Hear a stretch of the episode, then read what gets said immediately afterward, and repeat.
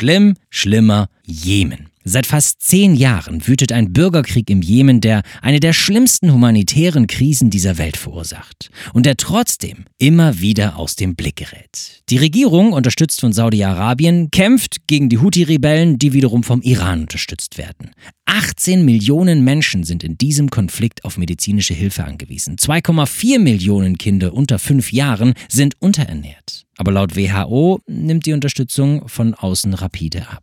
Die Bundeszentrale für politische Bildung stellt zudem fest, dass Frieden vor allem deshalb in dieser Region nicht möglich ist, weil die Eliten dieses Krieges ihre sehr profitablen Machtpositionen sichern wollen. Macht. Macht muss anders funktionieren, zeigt Jesus. Er sagt, die Menschen mit wahrer Macht sind die, die dienen.